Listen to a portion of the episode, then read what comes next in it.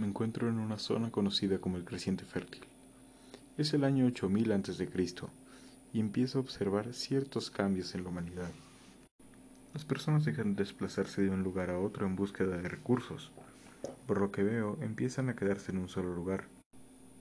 Veo también que han dejado la caza, la pesca y la recolección. Han adoptado otra forma de conseguir recursos. En lugar de hacer eso, usan la agricultura y la ganadería.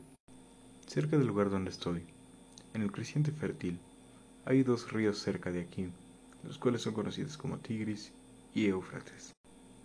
La presencia de estos ríos hace que este lugar sea apto para poder realizar la agricultura.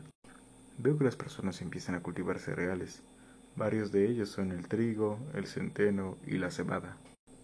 En la ganadería veo que el cerdo ocupa un lugar principal, pero también veo que se usan aves como patos y gallinas. Además de eso, las personas han empezado a usar vestimentas hechas con lana. También, gracias al surgimiento de la agricultura, empieza a aparecer la propiedad privada. Cada persona tiene el derecho a la propiedad. Asimismo aparecen las clases sociales y la división del trabajo. Veo que estos cambios son bastante grandes e importantes y supongo esto cambiará la vida como la conocemos.